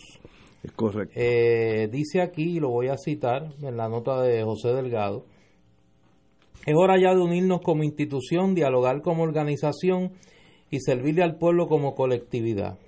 Hago un llamado amplio y abierto, sin agendas personalistas, a sentarnos y conversar entre, a conversar entre nosotros y rescatar el respeto a intercambiar ideas y llegar a entendidos dentro de un marco de respeto y apertura entre todos los integrantes de nuestra institución. Y luego de eso, eh, cita eh, eh, el artículo que en su carta de seis páginas Hernández detalla 28 puntos o controversias que causaron malestar al interior del Partido Popular y entre su liderato. Eh, y entiende que en ellas está la razón de la derrota del Partido Popular en las elecciones del 2016. Yo voy a reaccionar a una de las que eh, señala Tatito, que es la crítica que hace al concepto que se esbozó durante la campaña electoral del 2016 de David Bernier de la nueva mayoría. Eh, ese concepto, como se explicó en la campaña, partía y parte de una realidad numérica. La base del Partido Popular no es suficiente para que por sí solo el Partido Popular pueda ganar una elección. La base del Partido Popular ha sufrido una serie de erosiones, eh, aunque sufrió un aumento en el 2012, de acuerdo a las encuestas. Ya para el 2016, durante todo ese cuatrenio, la base se fue erosionando. Sin la entrada de David Bernier al ruedo político y sin que hubiese surgido este concepto de la nueva mayoría. Eh, y Tatito se hace portavoz de una teoría bastante extraña que plantea que el problema de la campaña del Partido Popular en el 2016 fue que no enfatizó demasiado la identidad del Partido Popular. Como decía un líder del Partido Popular, se escondió la pava. Eh, yo no puedo entender cómo se utiliza ese planteamiento cuando la realidad es que no solo ese electorado abandonó el Partido Popular, es que se fue, eh, tu, tuvo la osadía electoral, es que podemos catalogarla así, de votar por candidatos independientes. No se fueron a la abstención, votaron por candidatos independientes. donde renunciaban con su voto a la identidad misma del Partido Popular. Y a mí me parece que esto es un error que se comete por muchos líderes del Partido Popular y que es causa de muchos de los problemas del Partido Popular. Mire, el Partido Popular solo no puede ganar. La única forma que el Partido Popular puede ganar una elección es logrando una gran alianza, una gran convergencia con personas que no son populares en torno a puntos comunes de un programa de gobierno y algún nivel de acuerdo político. Antes, el Partido Popular, y cuando hablo de antes hablo de 1972 a por lo menos inclusive el 2012, el Partido Popular podía contar con que un llamado genérico a aquellos que no eran populares, particularmente independentistas, a votar por el Partido Popular simplemente para impedir el triunfo del Partido Nuevo Progresista era suficiente. Eso lo intentó Hernández Colón, lo intentó Victoria Muñoz Mendoza, lo intentó Aníbal Acevedo Vilá, lo intentó Antesila Calderón, algunos con éxito, otros sin éxito. Ya esa cuenta se quedó sin fondos. El Partido Popular, cuando entre otras cosas renunció a su promesa de cumplirle a ese electorado aprobando legislación para convocar una asamblea constitucional de estatus, agotó lo poco que quedaba en la cuenta de la confianza del electorado no popular con la posibilidad de que un triunfo del Partido Popular no fuera meramente la derrota del PNP, sino el impulso de una agenda puertorriqueñista que generaba consenso más allá del Partido Popular. A esa cuenta se le acabaron los fondos. Y la única forma que había de tratar de renovar esa confianza era atemperando al Partido Popular al nuevo electorado puertorriqueño y llegando a acuerdos políticos con esas fuerzas que abandonaron no solo el Partido Popular, abandonaron la posibilidad de considerar votar por el Partido Popular. Y en ese sentido, el futuro del Partido Popular, si es que el Partido Popular va a continuar siendo una fuerza política relevante en el país, pasa por su reinvención y su reconocimiento de que solo puede ser parte de una mayoría si se allega a aquellos que yo no sé si ya son más o son menos, pero son muchos, que constituyen un electorado independiente y que está buscando renovar profundamente, regenerar la vida política puertorriqueña.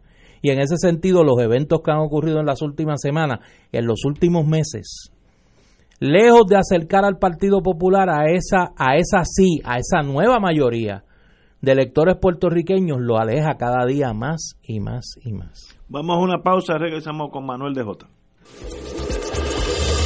Fuego Cruzado está contigo en todo Puerto Rico.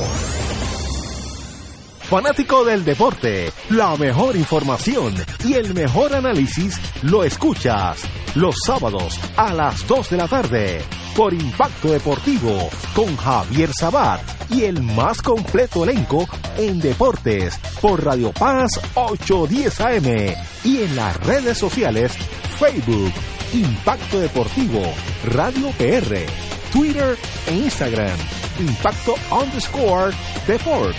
Juntos, impactando el deporte nacional. En una presentación de MMM, Caminemos Juntos. Solo Boleros celebra su décimo aniversario con Boleros Sinfónicos. 21 de octubre, Centro de Bellas Artes Santurce, con la Orquesta Filarmónica de Puerto Rico, bajo la dirección del maestro Roselín Pavón y las voces de Michelle Brava, Rafael José, Aidita Encarnación, el niño Fabián André, Dani Rivera, con la participación especial del trío Los Andinos y José Nogueras. Boleros Sinfónicos, domingo 21 de octubre, 5 de la tarde, en la sala de festivales del Centro de Bellas Artes de Santurce. Compra tus boletos en Bellas Artes 787-620-4444 y Ticket Center 792-5000. Mucho más que una canción. Boleros Sinfónicos. Produce PSB. Te invita Oro 92.5, la excelencia musical de Puerto Rico y Radio Paz 810 AM. Con el coauspicio de aceite de oliva Goya, aclamado mundialmente. Laboratorio Clínico Marbella en Vega Baja y manteca de ubre La Vaquita. La familia, crisis y soluciones con la doctora María Teresa Miranda, psiquiatra de niños y adolescentes, comparte sus conocimientos y plantea recomendaciones realistas para una mejor sociedad. No te pierdas los jueves a las 10 y 30 de la mañana, la familia, crisis y soluciones dentro del programa Buenos Días Familia por Radio Paz 810 AM, donde ser mejor es posible. Anímate, ven a participar de la séptima semana de animación bíblica del 24 al 27 de septiembre en el Salón Parroquial de la Parroquia San José en Villacaparra. El tema será San Pablo, apóstol apasionado por Cristo. Aproximación bíblico-histórico, conferenciante, Padre Octavio Mondragón Alanis. Entrada libre de costo. Invita a la Vicaría de Animación Bíblica de la Arquidiócesis de San Juan. Organiza y coordina Padre Danilo Martínez Duarte. Es una actividad libre de costo. Solo te pedimos que traigas tu libreta y tu Biblia. Para información puedes comunicarte al 787-755-8670 y 787-929-4070. Séptima semana de animación bíblica. Y ahora continúa Fuego Cruzado. Don Manuel. Fíjate, yo lo único que voy a decir es que si el Partido Popular tiene alguna posibilidad de regenerarse y si quiere caminar en esa dirección que lo pueda convertir en un partido de, de mayoría otra vez, tiene que superar a personas como Tatito Hernández. Pero es el que, él es el que llama a- Sí. al peligro. Pero Yo creo él que es el ejemplo de lo que ese individuo antes de la cuando estaba el gobierno de García Padilla en el poder era el que anunciaba que había que apoyar la pagar la deuda había que pagarla. había que pagar la deuda y era la oposición a lo cuando eh, García Padilla decía que la deuda era impagable él decía que no. Y era probonista abiertamente probonistas públicamente probonista y cuando surgió el lío de a Héctor Ferrer que la noticia que, que publicó el Nuevo Día eh, de la pluma de, de- de Delgado, de José Delgado, de su vinculación, de la vinculación de Héctor Ferrer y Prats con los cabilderos eh, del PNP. ¿Quién fue el primero que salió a apoyar a Héctor Ferrer? Patito Hernández. Y fíjate Y aprobaron una, una resolución en la, ley- en, la, en la reunión de los legisladores. Antes se adelantó, antes que la Junta de Gobierno para apoyar a Héctor Ferrer. Y ahora aparece siéndonos llamados a la... A la claro, el problema de él es sacar al sector. Es lo que él quiere, sacar al sector ¿Qué sector? que está di- disintiendo dentro del Ah, partido ok. y quiere llevar a ese partido A los rebeldes. hacia otras posiciones. Eso Pero fíjate, fíjate cómo entre las razones para la crisis del Partido Popular, Tatito no enumera la controversia reciente. O sea, él se va al cuatrenio de García Padilla y a la campaña del 2016 a buscar las razones de la situación actual del Partido Popular y no toca ni con una vara larga la figura de Onis Maldonado. Pues claro, si recibió dinero de Onis Maldonado para su campaña, ¿cómo lo va a tocar? ¿Cómo le va a molestar que sea una persona influyente en el Partido Popular? Si es uno de sus donantes. Esos son los reaccionarios que se comieron el alma, que se le perdió Ah, no. el muñón. Y ni hablar de su defensa de Jaime Pereyó, que todavía anda. O sea, Tatito está con Pereyó como Alejandro con el IVA. Hay que exorcizarlo de esas dos, de esas dos pesadillas. O sea, Alejandro García Padilla cada vez que habla, habla del IVA y de los que le votaron en contra del IVA. Y Tatito Hernández vive con el co- con, como el de la emulsión de Scott, con el bacalao a cuesta, con Jaime Pereyó. Tiene que soltarlo ya, suelta ese espíritu, muchacho. Le hubiera dicho mi abuela, suéltalo ya, libérate de ese espíritu. Sé tu propia persona. El problema es que el mal, con nombres distintos, es el mismo. Es el secuestro del inversionismo político del Partido Popular. Es que los republicanos están en la mesa, en el cuarto de máquina del Partido Popular dirigiéndolo. En el cuarto de máquina del Partido Popular están los republicanos dirigiéndolo. Está un cabildero que fue delegado a la convención republicana y a nadie le molesta. Que le da a trocho y moche a PNP, a populares, a demócratas, republicanos, y no hay ningún problema con eso. El cabildeo no es ilegal. El problema es cuando tú pones al cabildero a dirigir el esfuerzo financiero del Partido Popular. Y el problema es cuando tú tienes unos políticos financiados y secuestrados por esos grandes intereses, como estaba Jaime Pereyó en la presidencia de la Cámara. Como estaba Jaime Pereyó en la presidencia de la Cámara. Y ese es el problema. ¿O qué es? ¿Que Anaudi Hernández era un marciano? Llegó a la Cámara de Representantes y entró por allí, le dieron ese contrato porque era de Moca, porque era buena gente. O no fue porque era amigo y donante de Jaime Pereyó, parte de su comité de finanzas.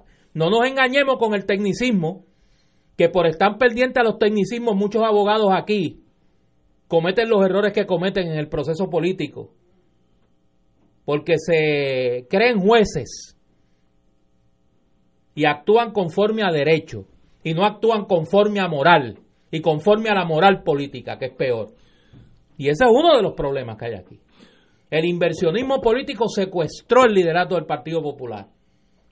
Y cuando tú miras los ataques de uno u otro lado, el denominador común es ese, el inversionismo político.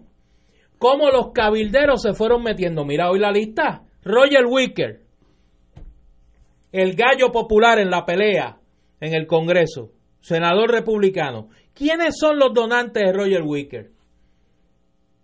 Busque la lista y van a ver unos personajes ahí que nada muy bien debajo del agua, nada muy bien, son buzos en el mundo político. Nadie los ve en la superficie, pero son los que mueven los hilos de los graves errores políticos que ha cometido el Partido Popular en los últimos años y han secuestrado el liderato del Partido Popular. Fíjate, yo lo, yo vi esta noticia como algo positivo, obviamente ustedes lo miran diferente, porque él dijo, Tatito Hernández me refiero, cito, que la colectividad está abogada al fracaso electoral si no corrige su curso y aprende de los errores del pasado. Eso para mí es positivo. Eh, Hernández urgió a promover un diálogo interno que pase revista a los errores, desaciertos y malentendidos eso es muy saludable. Tú tienes que de vez en cuando sentarte y hacer un estudio de qué está malo, sobre todo cuando estás perdiendo.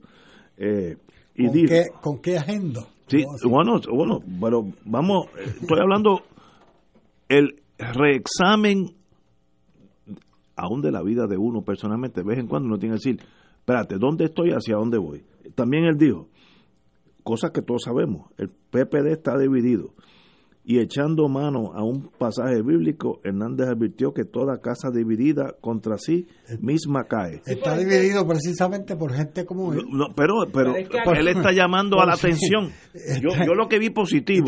todo el mundo está a favor, en contra a favor de la virtud y en contra de la verdad. Y repite que esos lugares comunes para tratar de, de proyectar una... Ustedes bueno, pero, fíjate, yo, pero, vamos a una pausa y continuamos. yo, yo creo que aquí en esta lucha del Partido Popular hay que echar mano de la historia y recordarle a alguna gente de dónde es que viene este problema del inversionismo político. Y yo voy a hablar de un ejemplo que yo viví muy cerca. Vamos a una pausa, amigos, y regresamos con Fuego Cruzado. Fuego Cruzado está contigo en todo Puerto Rico. ¿Sabías que existen cooperativas de trabajo, agrícola, vivienda, transporte, supermercados, farmacias, comunales, juveniles, entre otras? Para conocer más acerca de los beneficios y servicios del cooperativismo, sintoniza el programa radial de la Liga de Cooperativas de Puerto Rico, Cooperativismo por Puerto Rico, todos los martes a las 4 de la tarde por aquí por Radio Paz 810 AM. Dos tenores, una bohemia y tres pianos. Un junte sin igual de seis amigos, con las voces únicas y espectaculares de Juan Carlos Rodríguez, José Daniel Mojica y Tatiana Irizarri, acompañado por los maestros Aria Ponte, Daniela Santos y Ernesto Busigó. Y la participación especial de Julio Sáenz de la Maza, dirigidos por la imaginación de Gil René y la magia de las luces de Pamela López. Un espectáculo único en una sola función. 9 de septiembre, 8 de la noche, Sala de Festivales del Centro de Bellas Artes Ulis Aferré. Profondos Fundación Puertorriqueña de Zarzuela y Opereta. Los frailes franciscanos capuchinos de Puerto Rico les invitan a una cita con la historia y una fecha trascendental para nuestra iglesia. La peregrinación a la canonización de Oscar Arnulfo Romero y Pablo VI. Acompáñanos del 10 al 24 de octubre. Visitaremos Asís, Eremo de Carcieri, Grecio, La Verna, Pietrelcina, San Giovanni Rotundo y Roma. Ven con Fray Manuel Avilés del 10 al 24 de octubre y sé testigo de la canonización de Oscar Arnulfo Romero y Pablo VI. Para más información, Agencia de Viajes Pasajes Cultural 787-963-1116 o accede a viaje.cultural.com o www.pasajecultural.com. Licencia 116 AV61. Buenos días familia. Es la casa a la que siempre puedes llegar sin invitación. A las 10 de la mañana, Judith Felicie es tu anfitriona para conversar sobre medicina, psiquiatría de niños y adolescentes, artes, derecho, valores y fe. Todos los días por Radio Paz 810 AM. Buenos días familia. Donde una conversación parece demasiado corta. Buenos días familia. De lunes a viernes por Radio Paz 810 AM. Radio Paz te ofrece el mejor motivo para levantarte temprano y disfrutar el comienzo de un nuevo día de lunes a viernes con Enrique Liboy y Radio Paz en la mañana. La dosis perfecta de noticias, deportes y éxitos musicales de todos los tiempos, humor y curiosidades, calendario de actividades y tus peticiones musicales por el 787-300-4982. Conéctate con el 810 AM de lunes a viernes con Enrique Liboy y Radio Paz en la mañana. Y ahora continúa Fuego Cruzado. Regresamos, amigos y amigas, a Fuego Cruzado. Yo voy a hacer, yo voy a hacer dos cuentos sobre el tema del Partido Popular para que no haya para colocar esta discusión en una perspectiva distinta. Porque a veces la inmediatez hace que uno que uno no entienda que estos problemas vienen de lejos y que no son de ahora. En el año 2000 el Partido Popular ganó las elecciones y ganó control de las cámaras legislativas. En el Senado no había duda de que quien iba a presidir ese cuerpo legislativo era Antonio Fajal Zamora, era el senador popular de mayor antigüedad, había tenido un gran respaldo electoral y había se había dedicado a, con su trabajo dentro del Partido Popular a ganarse el respaldo de los senadores. Y en la Cámara de Representantes se perfilaba como presidente de la Cámara de Representantes Jorge de Castro Font. Jorge de Castro Font. A la gente se le olvida eso. Y surgió un movimiento en gran medida promovido por la gobernadora electa Sila María Calderón para buscar una alternativa a Jorge de Castro Font que había logrado a base de apoyo a las campañas de los candidatos a la, a la Cámara de Representantes, apoyo económico, prácticamente comprar la presidencia de la Cámara de Representantes. Y se dieron unas combinaciones bastante extrañas. Habían legisladores que sin ninguna razón ideológica, siendo antípodas ideológicas de Jorge de Castrofón, respaldaban a Jorge de Castrofón para presidente de la Cámara. ¿Por qué? Ah, bueno, cada cual tendrá que explicar algún día por qué respaldaban a Jorge de Castro Font. Sería interesante saber aquel legislador en aquel momento, Jorge de Castro Font, ayudó económicamente. Y si no es por la intervención de la gobernadora Sila María Calderón, Jorge de Castro Font hubiera sido presidente de la Cámara de Representantes. Lo paró a última hora. Claro. Y logró una alianza entre Ferdinand Pérez y Carlos Vicarrondo, que logró que Carlos Vicarrondo fuera presidente de la Cámara y Ferdinand Pérez vicepresidente. Claro, rápidamente los que fracasaron en el proyecto de elegir a De Castro, presidente de la Cámara, mudaron sus lealtades. Y como no podían montar las tiendas donde Carlos Vicarrondo, porque Carlos Vicarrondo es un hombre honesto, es un hombre sencillo, es un hombre que el dinero no le hace cosquilla en la conciencia, pues tuvieron que irse a tratar desde la vicepresidencia de la Cámara de minar a Carlos Vicarrondo cuatro años. Cuatro años haciéndole la vida imposible. Eso pasó del 2001 al 2004. Pierde el Partido Popular la Cámara y no hasta el 2012 que el Partido Popular se vuelve a ver en la misma disyuntiva. En un escenario muy similar. En aquel momento estaban en un lado Jaime Pereyó y en el otro lado Luis Vega. Jaime Pereyó, siguiendo el libreto de Jorge de Castrofont, se dedicó a ayudar económicamente a los candidatos a la presidencia, a la, a la legislatura a nivel distrital. Y tú no entendías cómo una persona que tenía mayores méritos como legislador, como el caso de Luis Vega, se dudaba tan siquiera que mereciera la presidencia de la Cámara. Aclaro, pero como en el caso de Carlos Vicarrondo, Luis Vega no se dedicó a comprar endosos para la presidencia de la Cámara. En ambos casos, prevaleció en uno el mollero político de Sila Calderón frente al inversionismo político. En el otro, el inversionismo político.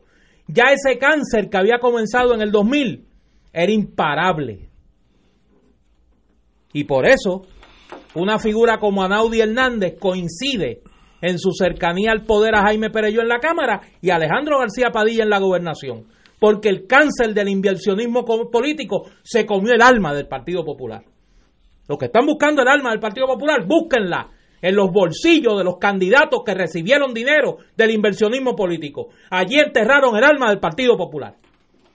Ahí es donde la tienen que buscar, no la busquen en otro sitio. Y yo solamente dije que había leído la noticia de Tatito como algo positivo. En ese... te convenció? no, no, sí, pero, por eso lo digo, porque andan por ahí. No, pero yo dije, qué bueno que alguien está levantando la voz de alerta, pero obviamente hay andan ciertas pasiones. bueno, pero continuemos. Oye, una noticia que no tiene que ver con el mundo nuestro. Reina de nuevo en su taiga.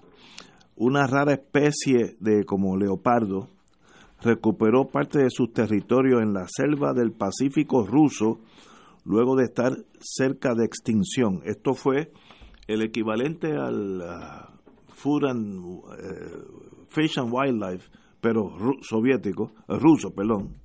Eh, yo, estoy, yo, estoy, yo estoy con Stalin. ¡Qué fuerte! Ustedes no pueden salir de la Guerra Fría. Eh, y y había una especie de leopardo que estaba casi por este no leopardo no este los de los spots es leopardo sí leopardo. Eh, y sencillamente los rusos le dedicaron tiempo y dinero y, y, ya está volvió a llenar el litoral con esta especie bella bella de, de, leopardo. Así que Rusia no es solamente producir bombas atómicas y pasarle por encima a la gente. Excelente noticia. Una noticia internacional que no es tan excelente. es una tragedia. Es muy, trágica. ¿Qué ha pasado? Es el terrible fuego que destruyó. En Brasil, sí. El Museo de Río. el Museo de Río donde estaba la historia de Brasil completa, recogida en millones de objetos eh, desaparecieron.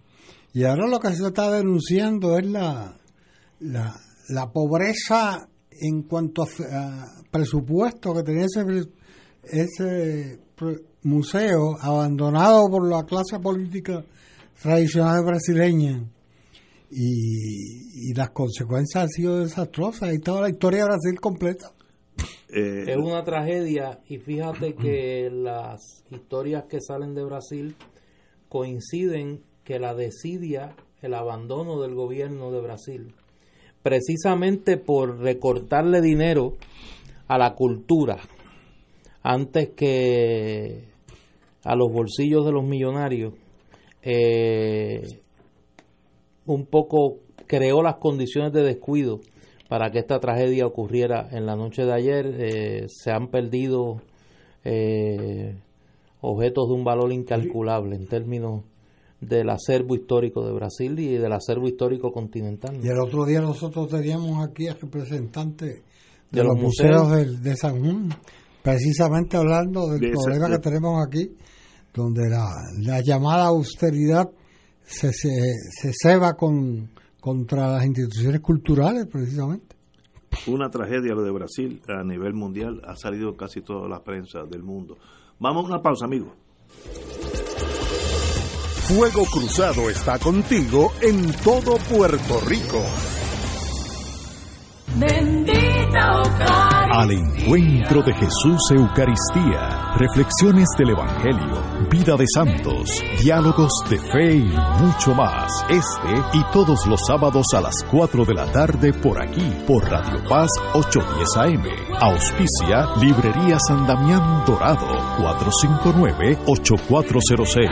Al encuentro de Jesús Eucaristía por Radio Paz 810. La tecnología avanzada al cuidado de su salud tiene un nombre. Advanced Imaging Interventional Center. Siempre con innovadores servicios en radiología diagnóstica y un personal certificado brindándole confiabilidad con resultados más certeros en todas sus pruebas. Ofrecemos MRI, tomografía computadorizada, angiografía digital, neuroradiología, sonografía y ahora con nuestro nuevo servicio avanzado de PET-CT para pruebas de alta eficiencia. Advanced Imaging, edificio Arturo Cadilla, Centro Médico San Pablo Bayamón, 269-2442. Saludos. Te habla Anabel Carrión, presidenta de la Para el Control de Enfermedades Crónicas de Puerto Rico. El sobrepeso y la obesidad son un factor de riesgo para el desarrollo de diabetes, enfermedades del corazón y hasta cáncer. Mujer, evalúa si tu cintura es mayor de 35 pulgadas y en el caso del hombre si es mayor de 40 pulgadas. Toma acción, reduce tus riesgos de salud, modifica tu alimentación y ejercítate para alcanzar o mantener un peso saludable. Un mensaje de ASEC y esta emisora. En una presentación de MMM, Caminemos Juntos. Solo Boleros celebra su décimo aniversario con Boleros Sinfónicos. 21 de octubre, Centro de Bellas Artes Santurce, con la Orquesta Filarmónica de Puerto Rico, bajo la dirección del maestro Roselín Pavón y las voces de Michelle Brava, Rafael José, Aidita Encarnación, el niño Fabián André, Dani Rivera, con la participación especial del trío Los Andinos y José Nogueras. Boleros Sinfónicos, domingo 21 de octubre, 5 de la tarde, en la sala de festivales del Centro de Bellas Artes de Santurce. Compra tus boletos en Bellas Artes 787-620-4444 y Ticket Center 792-5000. Mucho más que una canción. Boleros Sinfónicos. Produce PSB. Te invita Oro 92.5, la excelencia musical de Puerto Rico y Radio Paz 810 AM. Con el coauspicio de aceite de oliva Goya, aclamado mundialmente. Laboratorio Clínico Marbella en Vega Baja y manteca de ubre La Vaquita. Y ahora continúa Fuego Cruzado.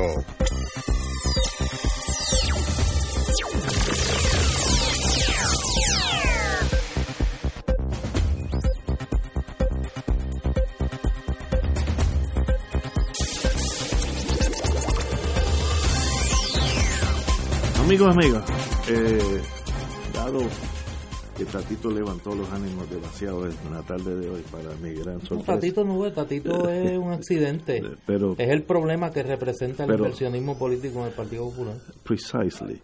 Pero tenemos ahora un, un, un, oasis de Pero tú has venido a tranquilizar. sí, sí, tú has venido. Tenemos con nosotros el gran amigo José Artemio Torres, director ejecutivo del Festival de Cine Internacional de San Juan, que todos lo conocemos, todos hemos visto películas extraordinarias de las cuatro esquinas del mundo esta vez desde Haití, Brasil, Islandia, Japón, Turquía, Chile, Costa Rica, Colombia, Polonia, etcétera, etcétera. Háblanos del festival, José, José Artemio. Sí, este año estamos, primero que nada, muy buenas tardes a ustedes y a los que nos escuchan y, gracias por eh, invitarnos otra vez.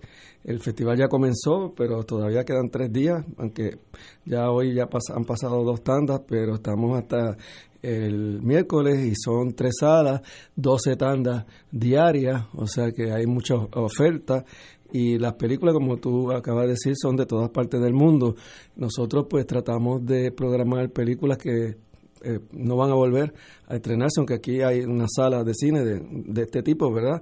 Pero eh, lo, lo interesante es que en todas partes del mundo se producen películas.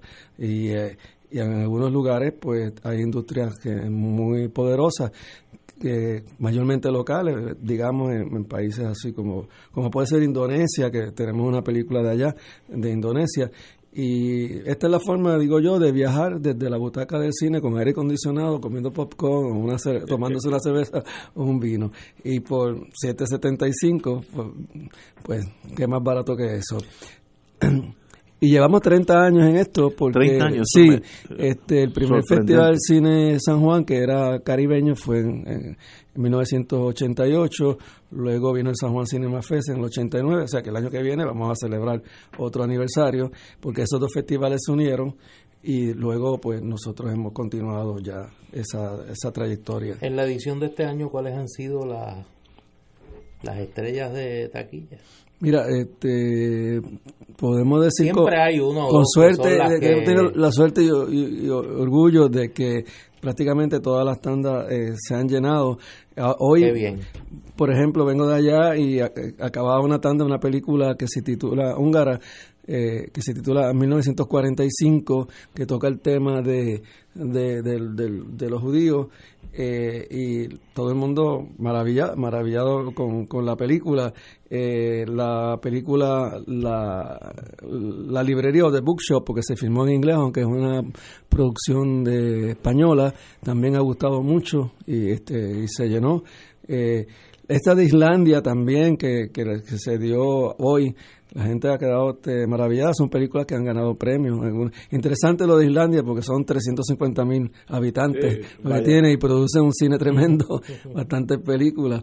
Eh, tenemos. También tiene un gran equipo de fútbol. Ah, sí. Ahora, que, otra que te puedo mencionar, eh, la de. esta de de, de Sour, La Segadora, que es una película eh, francesa, también gustó mucho, eh, se llenó y es una película muy interesante, una fotografía muy bonita y además eh, distinto porque fue filmado en el formato este de 3x4, no el formato de pantalla ancha, sino el de eh, imagen casi cuadrada. Y esa se llenó completamente, la gente salió muy, muy muy eh, impresionada. ¿Quién es el, el cross section de, de, tu clientela? ¿Quién, quién va allí? Sí. Eh, juventud, eh, middle ages, mayores. sí, son básicamente. Universitarios. ¿Cuál es? Principalmente, van universitarios, van, van jóvenes, pero son principalmente profesionales. Personas, sí, es tu mercado. Sí, personas este, de nivel universitario, quizás eh, en adelante, ¿no? De, me refiero a educación. Nosotros tenemos un perfil del festival, es así, van personas también retiradas, que son eh, que van en la tanda de por la mañana. Eh, hombres y mujeres todo pero niños no porque en realidad estas películas no son para niños. sí a veces llega alguien y nos pregunta mira esta película es para niños no, ¿En, dónde se están dando este esto es en Miramar en, el, Finals, de, Miramar. al lado del colegio de abogados. Al lado del colegio de abogados. exacto más abajito allí mismo. Y como dije son tandas eh, desde las 2 de la tarde cuatro tandas en cada sala, son 12 tandas diarias. Ya eh, lo bueno de haber venido hoy es que ya hay películas que se estrenan, que se están estrenando hoy se estrenan eh, mañana porque las películas están distribuidas ¿no? desde el miércoles pasado, de manera que ya como quiera mañana pues vamos a dar este, Amalia, la secretaria, que es una comedia colombiana, Hijos de la Sal de Venezuela. Eh, Butterflies o Mariposa, que es una película turca no tiene que ver con las novelas turcas, eh, nosotros venimos dando películas turcas desde que empezamos. Y esta película pues es una que ganó el premio en el festival de Sundance que Turquía hace muy, muy buen cine. sí sí. Y, y también mañana vamos a estrenar una película eh, española que se titula Selfie. Y otra Matar a Jesús también de Colombia que tiene que ver con ¿verdad? con la violencia en Colombia también esa se, se- no se ha dado me preguntaban también una película que gustó mucho y no solamente que fue mucho público sino también que fue muy emotiva me dicen que alguna gente lloró es de Cake Maker el repostero que es una película que va, viaja entre Alemania y, y, y, este Israel y este eh, no sé si quiere que le cuente un poquito. Sí, sí, por favor. es una es un es un muchacho en Berlín que es repostero que tiene un amante que muere y él es casado. Y entonces él va a, a- a- va allá a, a Tel Aviv a, conocerse y, y la esposa de, de- su amante fallecido pues tiene una repostería y le da trabajo. Y ahí él empieza a le da trabajo de ayudante allí para fregar y eso, pero él empieza a trabajar con lo de la repostería y es un éxito. Y es una historia muy muy muy bonita, ¿verdad? Y, y muy emotiva y, y eh, Del creó cine mucho impacto. que- que te- que De cine español tenemos eh, eh, la que mencioné, La Librería, que es una eh, es una coproducción con Inglaterra, con Gran Bretaña, pero la, la direct, porque es una novela, adaptación de una novela inglesa, pero la directora y productora Isabel Coche, que es una direct- eh, es española, catalana, y la película ganó el premio Goya de mejor película y mejor directora, eh, los últimos premios Goya. Y la otra que ya mencioné que se titula Selfie. Selfie, que también ganó un premio en Málaga, que es lo que llaman un falso documental. ¿Qué es eso? Eh, es- es que se, se presenta, es una ficción, pero se presenta como si fuera un documental, porque es la historia de un muchacho que, hijo de un ministro, que, que es acusado de corrupción, entonces lo pierden todo, entonces él se ve obligado pues a dejar la casa, la mansión y esto, entonces se tira a la calle, pero todo esto se presenta como, como si alguien lo, lo estuviera filmando. Por eso es un selfie. Y entonces, pues, eh, es como... Es un- esto es un formato muy interesante que se ha usado an- anteriormente. Yo vi una vez en el Festival Seba- Sebastián una película precisamente española que era sobre un taxista y se presentaba como si fuera un documental. Era un, era un taxista que se que cogía los carros, se robaba los carros para, para trabajar. O sea, se robaba un taxi, entonces se iba y, trabajaba, ¿no? Con el taxi y después le volvía. Y se presentaba como si fuera un documental, pero no era un documental. Porque, o sea, tenía entrevistas y eso, sí, sí. pero era era todo Una una, una ficción, exacto. Me, Era una- me preguntan aquí, interesante. una profesora de allá de Mayagüez, eh, si es, eh, este festival algún día irá a, a la- al oeste.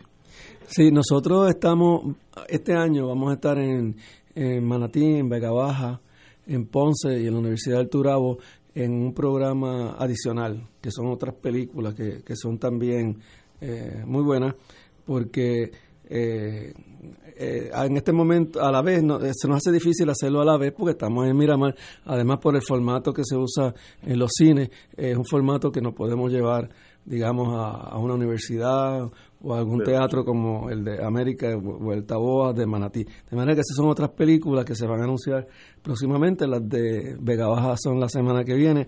En Mayagüez nosotros íbamos antes al, al Yagüez con una muestra de cine caribeño que hacíamos con el municipio de Mayagüez, pero eso ya no lo estamos haciendo. Lamentablemente, pues ese auspicio se, se acabó. Eh, hemos tratado con la universidad, pero que antes lo hacíamos con el colegio de Mayagüez, pero esos auspicios están, o sea, ya no hay como Los efectos dinero de la crisis, los efectos de la para- crisis. Sí, para hacer este tipo de actividad. pero mientras tanto, eh, lunes, eh, esta noche hay tandas a las 7 y 15 y a las 9 y 30. Mañana y el miércoles desde las 2 de la tarde, tandas, cuatro tandas en cada una de las tres salas. Mañana damos esa a la librería, les va a gustar mucho porque sobre el tema de, de- de los libros, la lectura, los perros, que tiene que ver con el problema de, de la dictadura de Pinochet, pero hoy día, de o sea, lo- los rezagos, lo que queda, ¿verdad? Es muy interesante. Amalia Secretaria es una comedia, eh, Hijos de la Sal, son unos muchachos una pareja de, muchachos que, que, luego que muere el padre que trabaja en la, en la salina, pues ellos tienen que adaptarse a esa situación y, a la del trabajo. Eh, la de Butterflies que mencioné, que es la de Turquía, que son unos hermanos que tienen que enfrentar la situación también de la muerte de un padre y por lo visto ellos no se conocen bien entre sí ni conocían bien a, su padre, que, una, que ganó premio en, en, este, en Sondas. Y la de Matar a Jesús es una muchacha, y creo que es una película autobiográfica de la directora, que, que tiene que lidiar también con el asesinato de su padre, que era un profesor esto de la violencia. Ahora que digo que esta película colombiana es de una directora, es interesante también que este programa hay muchas películas dirigidas por mujeres, como La Librería, esta de Selfie. Qué bien. Sí. Eh, y esto pues no es porque quisiéramos hacer un programa de mujeres que tan eh, ha sido vamos bastante espontáneo, vamos a decir. Así que, pues la cita es en Finals en Miramar a termina el Festival de Cine Internacional. Termina el miércoles por la noche. Termina el miércoles por la noche y los que vengan a la última tanda, que la de clausura a las 9, los vamos a recibir con un vinito y una cerveza. Ah, eso, ¿a qué hora es eso? A, las 9. A las 9. Ah, Quedan dos días y medio. Quedan dos días y medio el Festival de Cine. José Artemio, gracias. Y, privilegio tenerte aquí. Gracias a ustedes, pero verlo por allá. Gracias doble por el trabajo que hacen en mantener este festival. pero verlo por allá porque de aquí a allá me, pueden por lo menos ver la tanda de las 7 y cuarto o la de las siete y media y la otra de las nueve. Un privilegio tenerte aquí con nosotros. Gracias siempre. Señores, hasta mañana, amigos.